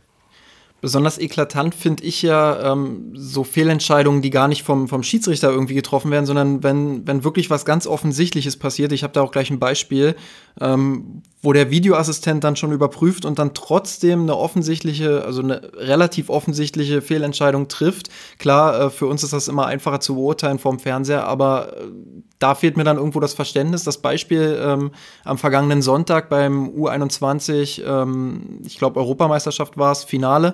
Äh, Deutschland gegen Spanien. Vallejo senzt äh, Waldschmidt dort auf oberer Schienbeinhöhe tatsächlich mit offener Sohle um ähm, und kassiert gelb. Und anschließend wird die Szene dann halt überprüft. Und nach wenigen Sekunden wurde bereits durchgegeben vom Kommentator, dass die äh, ja, Überprüfung be bereits beendet ist und Gelb wurde als richtig erklärt. Und ich glaube, du hast auch auf Twitter geschrieben, ähm, dass das eine Fehlentscheidung war und dass du es nicht wirklich nachvollziehen kannst. Ähm, wie kommt es zu solchen, also ich glaube, es gab keinen einzigen, der gesagt hat, ähm, dass das keine rote Karte war. Wie kommt es dazu, dass, dass das trotz der Überprüfung dann nicht geahndet wird? Die Erklärung ist relativ simpel, weil der Videoassistent der Meinung war, dass die Kriterien für eine rote Karte zumindest nicht so erfüllt sind, dass der Schiedsrichter unbedingt raus, rausgehen muss. Das habe ich deswegen nicht so richtig verstanden, weil ich mich gefragt habe, was gibt es denn für Gründe, die da noch für Gelb sprechen können? Also mhm. auf dem Platz kein Problem, das ist wirklich sehr schnell gegangen und sah auch für mich in der Originalgeschwindigkeit erstmal gar nicht so furchtbar dramatisch aus, auch wenn Waldschmidt da liegen geblieben ist. Und dann sieht man die Wiederholung und stellt fest, der hat dem mit der offenen Sohle irgendwo auf den Bereich Schienbein äh, getreten. Und das ist eigentlich, sind für mich die Kriterien eigentlich erfüllt. Das Bein war jetzt nicht komplett durchgedrückt, was immer eigentlich auch so ein Kriterium ist. Der war in der Sprungbewegung. Dann ist es nicht, meistens nicht ganz so intensiv, wie wenn man irgendwie ein Standbein wegtritt, das ist auch klar. Mhm. Das mögen dann so Kleinigkeiten gewesen sein, wo der Schiedsrichter gesagt hat, okay, der hat eine Entscheidung auf dem Platz getroffen, hat auch für ihn, hat vielleicht für sich auch beschlossen, das auch so kommuniziert ich habe das komplett wahrgenommen, habe auch gesehen, dass der den am Schienbein getroffen hat, war aber für mich als Schiedsrichter äh, in puncto Intensität, Dynamik, äh, Gesundheitsgefährdung nicht so dramatisch, dass ich da zu Rot greifen wollte. Dann wäre die Einstiegshürde oder wäre die, die Eingriffsschwelle, besser gesagt, für den Videoassistenten höher. Denn wenn der Schiedsrichter sagt, das ist jetzt meine Entscheidung, ich habe das auch klar so gesehen und der Videoassistent sagt, okay, äh, er hat das im Grunde genauso wahrgenommen, wie wir das auf den Bildern jetzt auch sehen, sagt aber trotzdem, er bleibt bei einer gelben Karte, dann ist das seine Entscheidung. Ne? Kann ja auch, Schiedsrichter kann auch theoretisch sagen, ich lehne das On-Field Review ab. Das ist auch noch eine Option. Das sah zwar jetzt nicht so aus von der Körpersprache, aber das wäre theoretisch auch noch denkbar, dass der Videoassistent ein On-Field Review empfiehlt und der Schiedsrichter aus irgendwelchen Gründen sagt, ich mache das jetzt nicht. Ähm, das ist auch schon vorgekommen, das ist auch in der Bundesliga schon vorgekommen, wo natürlich die Leute dann fragen, ja Moment, also der empfiehlt eben so ein Review und der sagt nein. Ja, das darf er. Ähm, ist das klug? Das ist immer so die Frage. Ähm, ja, also wenn jemand nochmal die Möglichkeit hatte, sich das in Ruhe anzuschauen und dann so eine Empfehlung ausspricht, dass dann der dann nicht nachzukommen, ist schon so, dass man sagt, huh, okay, aber es ist eben seine Entscheidung. Das könnte theoretisch auch sein. Wir sind natürlich im, bei der Beurteilung von Foulspielen immer äh, zu einem großen Teil im Graubereich und der Videoassistent, wenn es eben nicht so war, dass der Schiedsrichter das Review von sich aus abgelehnt hat, sondern wenn wir davon ausgehen, dass der Videoassistent es gar nicht empfohlen hat, und davon gehe ich auch aus, hat er noch Argumente geltend gemacht für die Entscheidung auf dem Platz, bei denen ich mich frage, hm, also finde ich jetzt einfach keine Gründe mehr. Ähm, müsste man vielleicht dann den, den Videoassistenten fragen, warum er das so noch durch, äh, durchgewinkt hat, aber ansonsten besteht auch die Möglichkeit, jetzt mal abseits dieses Beispiels, dass einfach ein Fehler passiert und äh, in aller Kürze nur das Beispiel, weil das ein recht markantes gewesen ist. Äh, das Spiel Hertha BSC VfB Stuttgart gegen Ende der vergangenen Saison, Videoassistent Günther Perl, kam es zu einem Handspiel im Berliner Strafraum von Rekik. Das ist dem Schiedsrichter auf dem Platz durchgegangen, das ist dem Videoassistenten Günter Perl im Kölner Studio durchgegangen. Da ist einfach gar nichts passiert. Es ist auch nicht gecheckt worden und hinterher hat man gesehen in der Zeitlupe des Fernsehens ein klares, strafbares Handspiel und niemand hat es bemerkt. Und dann ist Günter Perl gefragt worden, was ist da eigentlich passiert? Und Perl hat gesagt, das tut mir schrecklich leid, es ist uns durchgegangen und hat die vordergründig ähm, etwas kuriose Begründung angebracht. Auf dem gesamten Platz hat es niemand wahrgenommen. Es hat sich auch niemand beschwert. Da sagen die Leute immer, ja, sollen denn erst die Spieler protestieren, bis der aufmerksam wird? Nee, eigentlich nicht, aber du brauchst sowas wie einen Anfangsverdacht. Und er sagte, den Anfangsverdacht hatten wir einfach nicht. Für uns hat sich von unserem Draufgucken in dieser Szene, wir hatten nicht mal den Anflug, nicht mal den allerleisesten Verdacht, dass da was gewesen sein könnte. Deswegen haben wir diese Szene uns nicht nochmal angeschaut. Ähm, das hört sich merkwürdig an. Dann denkt, ja, gucken die sich nicht alles an. Nee, das tun sie nicht. Sie müssen schon, wie gesagt, sowas wie einen Anfangsverdacht haben, dass sie sagen, das checken wir jetzt nochmal. Das konnte ich halt auch selber sehen, ja. als ich da in diesem sogenannten Kölner Keller war. Und um mich herum auch lauter äh, Zweitligaschiedsrichter saßen und Bundesliga-Assistenten, die da geübt haben. Äh, parallel zu dem, zu dem äh, Team, zu dem Gespann, das da jetzt äh, als Videoassistent eingeteilt war, saßen noch ganz viele Zweitligaschiedsrichter, die das Spiel quasi auch simuliert haben. Und du hörtest ständig aus irgendwelchen Ecken, check, check, check, check, check. Ne? Also irgendwelche Situationen, wo dann einer ruft, das müssen wir nochmal prüfen. Aber natürlich nicht 90 Minuten lang. Nicht bei jedem Querpass, der im Mittelfeld gespielt wird. Und das war so eine Szene, sagt er, wir hatten überhaupt keinen, nicht den, nicht den Anflug einer, eines Verdachts, dass da was gewesen sein könnte. Das hat dazu geführt, dass wir den Fehler gemacht haben. Ne? Das liegt eben auch in der Natur der Sache, dass das so ist. Und das kann eben auch mal passieren, dass sie sich eine Szene angucken und vielleicht eine Stunde nach dem Spiel sagen würden, oh ja, das hätten wir anders entscheiden müssen, aber in der Situation dann sagen, vielleicht auch auf der Grundlage der Bilder, die ihnen vorgespielt werden, übrigens auch nicht völlig auszuschließen, dass sie Bildmaterial bekommen. Weiß jetzt nicht, ob das bei dem, äh, bei dem äh, U21-Finale jetzt so gewesen ist, aber das ist in der Bundesliga auch schon nachweislich der Fall gewesen, dass sie auf der Grundlage der Bilder, die sie sich angeschaut haben, nichts feststellen konnten und plötzlich bringt das Fernsehen irgendwie eine fünfte Perspektive und da siehst du, mhm. jetzt ist es vollkommen klar. Aber die hatten sie nicht. Die hätten sie theoretisch gehabt. Aber dann hat vielleicht der Videoassistent oder der Operator einfach in dem Moment es nicht äh, auf die Reihe bekommen, genau diese Perspektive auszuwählen. Äh, was, wenn es schnell gehen muss und bei 20 Kameraperspektiven eben auch mal passieren kann, was nicht passieren sollte, aber was passieren kann, dass die eine Perspektive gar nicht benutzen, die das Fernsehen plötzlich hat. Übrigens umgekehrt auch, ne? Das Fernsehen zeigt es irgendwie nicht und plötzlich aber die, die Videoassistenten haben was ausgesucht, was dem Bildregisseur durchgegangen ist. Die Möglichkeit besteht auch. Das finde ich das jetzt auch so extrem spannend an der Stelle, weil, ähm, also du hast ja jetzt mehrfach betont auch, dass, dass der Videoassistent dann natürlich abhängig ist vom, vom Fernsehbild. Ähm, ja. Ich finde das total interessant, weil das ist ja dann anscheinend auch nochmal ein extremer Optimierungsbedarf, dass die Videoassistenten dann auch tatsächlich in kürzester Zeit die Bilder bekommen, die dann einfach oder so viele Bilder auch wie möglich bekommen. Sie haben ja einige oder viele Bildschirme, auf denen dann äh, wahrscheinlich auch verschiedene Perspektiven laufen, ähm, dass sie die dann halt einfach auch schneller bereitgestellt äh, kriegen und dass da anscheinend dann auch äh, die Zusammenarbeit zwischen dem Fernsehen und zwischen dem Videoassistenten einfach noch besser laufen muss. Das ist korrekt. Die gibt es, die ist so sicherlich ausbaufähig, sagen wir es mal vorsichtig so. Es geht sogar noch ein Stückchen weiter habe das dann irgendwann mal in, einer, ähm, in einem Gespräch erfahren. Das ist so eine, sowas, worüber ich mir überhaupt keine Gedanken gemacht habe. Es gibt sogar sowas wie eine gewisse Konkurrenz zwischen Bildregisseur und Videoassistent. Da sagt man erstmal, es, es, es gibt was? was? Es gibt eine was? Eine Konkurrenz? Worin soll die denn bestehen? Ähm, die Einführung des Videoassistenten hat auch dazu geführt, dass das Fernsehen eben nicht mehr die Instanz ist, die als, als einzige aufklärt. Das sind Leute, die machen ihren ihren Job, ihren Beruf und die sind natürlich auch dazu da, Einschaltquoten zu haben und diejenigen, die sagen, wir sind diejenigen, die Aufklärung schaffen. Als der Videoassistent eingeführt worden ist, sind plötzlich jetzt, da ist jetzt quasi in offizieller Funktion ja auch so eine Art Bildregie eingeführt worden in Form des Videoassistenten. Es gibt schon so eine Art Konkurrenz, wer ist schneller? Wer hat als erster das Bild, das jetzt über diesen Fall aufklärt? Führt übrigens auch dazu, dass in diesem Video Assist Center in Köln das Fernsehbild auch mitläuft. Ohne Kommentar, ohne Ton. Natürlich muss man sagen, ohne Ton, aber es läuft mit. Also stell dir vor, du sitzt da vor dieser Station, vor dieser Einheit, ne, links oben siehst du einen großen Monitor mit der totalen, mit der sogenannten Führungskamera.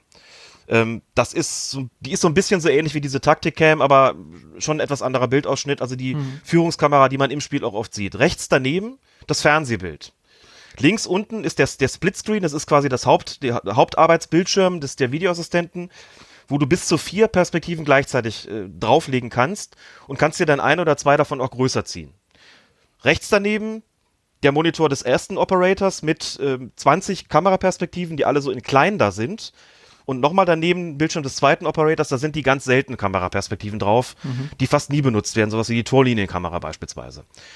Damit müssen die arbeiten und dann kommt es eben schon mal dazu, dass das Fernsehen, deswegen, die gucken schon auch mal nach rechts oben. Ach, guck mal, er war schneller als wir.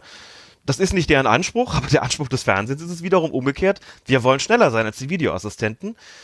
Das ist in Deutschland zumindest nicht so ganz optimal, finde ich, dass, ähm, was so dieses Zusammenspiel be betrifft. Denn wir haben jetzt bei der WM auch wieder gesehen, äh, bei der Frauen-WM auch wieder gesehen, die gehen da raus an den, an den, an den äh, Review-Monitor in der Review-Area und was sie da zu sehen bekommen, das kriegen wir dann als Fernsehzuschauer auch zu sehen. Genau in dieser Geschwindigkeit. Exakt dieselben Bilder. In der Bundesliga ist das nicht so. Da siehst du den Schiedsrichter, der sich den Finger ans Ohr hält. Du siehst dann irgendwie rechts oben die Leute aus dem Keller und dann rechts unten die Trainer oder was auch immer, ne? Aber du kriegst in dem Moment gar keine Wiederholung. Mhm. Denkst ja, warum denn nicht? Das muss doch möglich sein. Und technisch ist das auch möglich. Und das liegt auch nicht an, äh, an, den, an den Videoassistenten oder überhaupt an DFB, das ist schon eher eine andere Nummer, dass das dann in dem Moment nicht, äh, nicht so eingeblendet wird. Also da gibt es so eine Konkurrenzsituation tatsächlich. Also nicht ausgesprochen, klar, aber wo schon auch Videoassistenten sagen, naja, ähm, muss man schon auch deutlich so sagen, ähm, das ist nicht immer nur eine Zusammenarbeit, die untereinander jetzt komplett gedeihlich ist, sondern ja, wo es eben so ein bisschen diese, diese Rivalität, möchte ich es vielleicht mal nennen, dann auch, dann auch gibt. Hm. Auch eine spannende Sache, was, was für mich das überhaupt mal zu hören, weil ich auf die Idee überhaupt nicht gekommen wäre. äh, Obst83 hat auf Patreon die Frage gestellt, beziehungsweise erstmal einführend äh, darüber geschrieben, dass bei England gegen Kamerun bei der Frauen-WM äh, sich angeblich eine Schiedsrichterin mehrfach über den Videoassistenten hinweggesetzt hat, um Spielerinnen von Kamerun zu besänftigen. Hast du davon irgendwas mitbekommen? Also ich muss sagen, ich habe das Spiel nicht äh, gesehen. Ich gebe das jetzt nur so weiter, wie es dort stand. Hab's gesehen, hab's mitbekommen, würde den Eindruck auch so bestätigen. Es gab in diesem Spiel insgesamt vier Reviews, vier On-Field-Reviews, wenn ich das richtig im Kopf habe. Und bei den letzten beiden ist die Schiedsrichterin an den Monitor geeilt und ist aufs Spielfeld zurückgekommen und hat gesagt, ich bleibe bei meiner Entscheidung. In beiden Fällen hätte sich diese Entscheidung, wenn sie korrigiert worden wäre, gegen Kamerun gerichtet. In einem Fall hätte es einen Platzerweis gegeben und im anderen Fall, glaube ich, noch einen Strafstoß. Mhm. Ich hatte offen gestanden im Spiel auch den Verdacht, dass das nicht zuletzt daran lag, dass sie befürchtet hat, wenn ich jetzt nochmal gegen Kamerun entscheide, gehen die endgültig vom Platz, denn das drohte, ne, die, die Kamerunerinnen sind nach dem, ich weiß jetzt gar nicht mehr genau, ob es das erste oder zweite Tor war, ich glaube das, äh, na egal, erste oder zweite Tor jedenfalls, da ist erst auf abseits entschieden worden und nach Videoassistenteneinsatz, war Bastian Dankert übrigens der, äh, aus der Bundesliga, hm. nach Videoassistenteneinsatz ist das Tor dann doch noch anerkannt worden. In dem Fall eben für England, woraufhin Kamerun sich massiv beschwert hat und damit gedroht hat, nicht weiterzuspielen. Es gab dann später, als ein Tor für Kamerun fiel, das dann revidiert worden ist wegen Abseits, die nächste Drohung, damit das Spiel nicht fortzusetzen. Und die Schiedsrichterin stand extrem unter Druck, die ist da auch rumgeschubst worden, ist auch nicht so richtig Frau der Lage gewesen. Das ist für sie natürlich auch maximal unangenehm. Hat sich erkennbar nicht mehr nicht, nicht getraut, da die entsprechenden Konsequenzen zu ziehen, weil sie befürchtet hat, äh, mit Sicherheit, dass es da sonst zu einem Abbruch kommen könnte. Und mein Eindruck war tatsächlich auch, dass sie bei den letzten beiden Reviews, die es da gegeben hat, äh, sagen wir mal, in ihre Entscheidungsfindung mit einbezogen hat, dass das Spiel sonst vorzeitig zu Ende sein könnte es gibt auch Argumente zu sagen, ich entscheide nicht so, wie der Videoassistent das jetzt irgendwie mir vorschlägt oder entscheide jetzt nach der Ansicht der Bilder nicht so, wie sich das vielleicht aufdrängen würde, obwohl es zweimal Fälle waren, wo man echt sagen muss, boah, der Videoassistent hatte schon alle Berechtigung, ihr das zu zeigen. Sie müsste sich jetzt eigentlich korrigieren, hat sie aber nicht getan. Und in letzter Konsequenz war es dann so, dass man schon so ein bisschen durch die Blume auch von Seiten der FIFA hm. gehört hat, dass das wohl mit Blick darauf geschehen ist, dass das Spiel sonst von den Kamerunerinnen womöglich vorzeitig beendet worden wäre. Das darf natürlich nicht sein und das ja. soll auch nicht sein. Da müssen wir überhaupt nicht drüber diskutieren. Ist natürlich ein absoluter Extremfall, nicht nur bei der Weltmeisterschaft, sondern auch ganz grundsätzlich. Äh, so ein Druckmittel darf natürlich nicht aufgebaut werden, klar. Ja. Ist es in der Praxis denn erlaubt, den Videoassistenten einfach zu ignorieren und gab es sowas schon? Das kann man schon machen, klar. Also die letztgültige Entscheidung bleibt immer beim Schiedsrichter. Er hat sowohl das Recht, ein, den, ein, ein, ein Review-Vorschlag, den es von Seiten des Videoassistenten gibt, abzulehnen. Aus welchen Gründen auch immer. Also wenn der Videoassistent sagt, wir haben ja dieses und jenes wahrgenommen, was du nicht wahrgenommen hast, wir empfehlen ein Review, dass der sagt, das mache ich jetzt nicht. Wie gesagt, aus welchen Gründen auch immer, aber es ist sein, äh, sein Recht, die entsprechende Entscheidung zu treffen. Und er kann natürlich auch, das ist ja auch, passiert ja auch immer wieder, er kann natürlich auch an den Monitor laufen, guckt sich das Ganze an und kommt zurück und bleibt bei seiner Entscheidung, weil er sagt, ich habe die Bilder jetzt nochmal gesehen, das ändert aber nichts an meiner Entscheidung. Mhm. Und manchmal ist das ja auch richtig. Also auch in der DFB-Statistik jetzt zur vergangenen Saison war es auch so, dass es einige ähm, Entscheidungen der Schiedsrichter gegeben hat, trotz Review bei ihrer Entscheidung zu bleiben, bei ihrer ursprünglich getroffenen Entscheidung zu bleiben, bei denen auch der DFB sagt, das war richtig so. Da hat der Videoassistent eigentlich einen Fehler gemacht, indem er sich eingeschaltet hat. Wie gesagt, sind erstens keine Roboter und nicht alle Fälle sind immer so klar. Es gibt Situationen, wo man sagt, jetzt spricht schon einiges dafür, dass der jetzt dieses Review empfiehlt. Äh, spricht aber auch einiges dafür, dass der Schiedsrichter bei seiner Entscheidung bleibt. Und im Rahmen dieses Spielraums hat er von seinem Recht Gebrauch gemacht. Also der Videoassistent selber ist ja nur ein Assistent, der entscheidet selber nichts. Hm. Der ist kein Oberschiedsrichter, das ist auch wichtig. Ne? Dass, wenn der in einer Schwarz-Weiß-Situation sagt, ich empfehle dir jetzt, das zu ändern, also beispielsweise beim Abseits, da wird kein Schiedsrichter auf dieser Welt sagen, nö, mache ich nicht das ist Quatsch, ne? Aber in einem, sobald das in einem Graubereich ist, sobald es sich um eine sogenannte subjektive Entscheidung handelt, also es gibt faktische Entscheidungen, Abseitsstellung ja, nein, Ball innerhalb oder außerhalb des Feldes, innerhalb, außerhalb des Strafraums. Das sind natürlich, das sind Schwarz-Weiß-Entscheidungen, sogenannte faktische, und es gibt die subjektiven. Dazu gehören im Prinzip immer die Entscheidungen Foul, ja, nein, Handspiel, strafbares Handspiel, ja, nein. Äh, bei den faktischen Entscheidungen wird kein Schiedsrichter sagen, ich höre nicht darauf, was du mir sagst, so nach dem Motto, ich habe das besser gesehen, dass das kein Abseits war oder dass der Ball im Spielfeld war oder außerhalb oder wie auch immer. Bei den subjektiven wird es immer wieder Fälle geben, wo der Schiedsrichter oder die Schiedsrichterin sagt, nö, ich habe es jetzt gesehen und muss sagen, ich bleib dabei. Habe mich jetzt nicht überzeugt, dass das jetzt einen Grund gegeben hat. Wie gesagt, letzte Entscheidung immer beim Schiedsrichter auf dem Feld selbst. Das hm. äh, ist auch ganz klar so festgelegt. Und abschließend noch die Frage von äh, ebenfalls von Obst 83. Warum gibt es eigentlich keine noch härteren Bestrafungen, wenn Spieler oder Spielerinnen, beziehungsweise das kommt ja eher bei den Spielern vor, äh, den oder die Schiedsrichterin belagern und aktiv reklamieren? Also man sieht ja häufig auch diese, diese Traubenbildung dann auf dem Platz oder wenn es dann wirklich ähm, schon aggressiv um den Schiedsrichter herum zur Sache geht. Warum gibt es da nicht einfach noch härtere Bestrafungen? In anderen Sportarten scheint es ja auch zu funktionieren. Ja, das stimmt. Im Fußball ist es eigentlich so geregelt, dass man sagt, nur wenn es wirklich massiv wird, also wenn da wirklich ein Spieler den äh, sozusagen mit, damit dem Schiedsrichter an den Monitor geht, um da zu gucken, soll die gelbe Karte in jedem Fall gezeigt werden. Auch das ist nicht immer konsequent umgesetzt worden. Ich erinnere mich da an den ersten Spieltag der vergangenen Saison, Bayern gegen Hoffenheim, wo Bastian Dank hat, ich glaube, es gab zwei oder sogar drei Reviews in dem Spiel und einmal stand Ribéry direkt neben ihm, den mhm. hat er mhm. einfach nur weggeschickt. Äh, das wäre eigentlich eine klare gelbe Karte gewesen, da muss man gar nicht drüber diskutieren, sowas ist überhaupt nicht statthaft.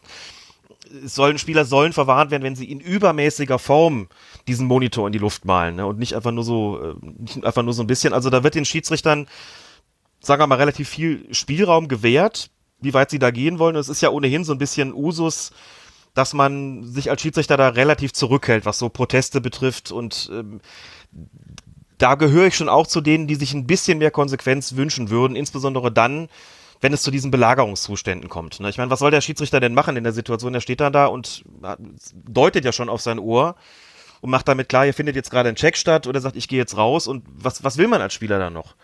Also man hat überhaupt keinen Einfluss darauf und es ist äh, eine Situation, werde ich sagen, oder gut, warum da nicht einfach härter bestrafen? Ist für den Schiedsrichter natürlich auch eine Extremsituation, denn du hast dann jetzt den Videoassistenten vielleicht auf dem Ohr, bist eh schon angespannt und jetzt dann irgendwie sozusagen die Konzentration zu verlagern, äh, sich da noch einen mit Gelb zu schnappen, macht die Sache dann auf dem Feld in der Situation vielleicht auch nicht einfacher. Mhm. Äh, aber das könnte durchaus eine, eine Angelegenheit sein, bei der man vielleicht über mehr Konsequenz nachdenken sollte und einfach sagen muss, das muss jetzt allmählich mal aufhören, diese Belagerung, die da regelmäßig stattfindet bei irgendwelchen äh, Checks, die, die, die äh, dann durchgeführt werden von Seiten des Videoassistenten und Spielern, die dann da den Schiedsrichter umbringen, das geht eigentlich nicht. Also da finde ich die Nachfrage auch berechtigt und bin auch der Meinung, vielleicht sollte man da einfach mal, gerade am Anfang der Saison, ein bisschen kleinlicher, ein bisschen konsequenter sein damit kann man sowas schon auch zurückdrängen. Das wird dann auch nicht zu einer Kartenflut führen, aber sondern vielleicht ein bisschen dazu, dass die Spieler auch verstehen, wo ihre Grenzen sind und dass sie das einfach nicht dürfen.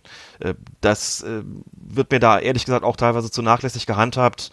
Die Gründe, dass man da eben eher liberal mit umgeht, die kann ich zwar irgendwo nachvollziehen, aber ich glaube, es ist der Sache äh, insgesamt nicht dienlich und habe auch ein bisschen das Gefühl, es ist, nimmt so ein bisschen Überhand.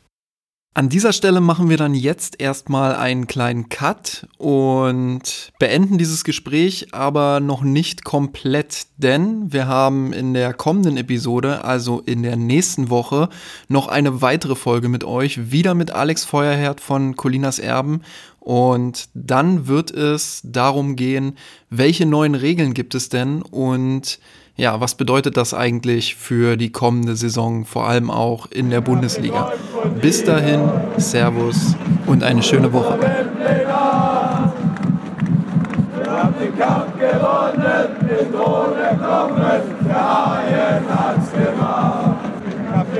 von dir, von unserer Weltpläne. Kampf gewonnen, den Tod erkommen, der Haien hat's gemacht. Ich hab geträumt von dir, von unserer Weltpläne. Wir haben den Kampf gewonnen, den Tod erkommen.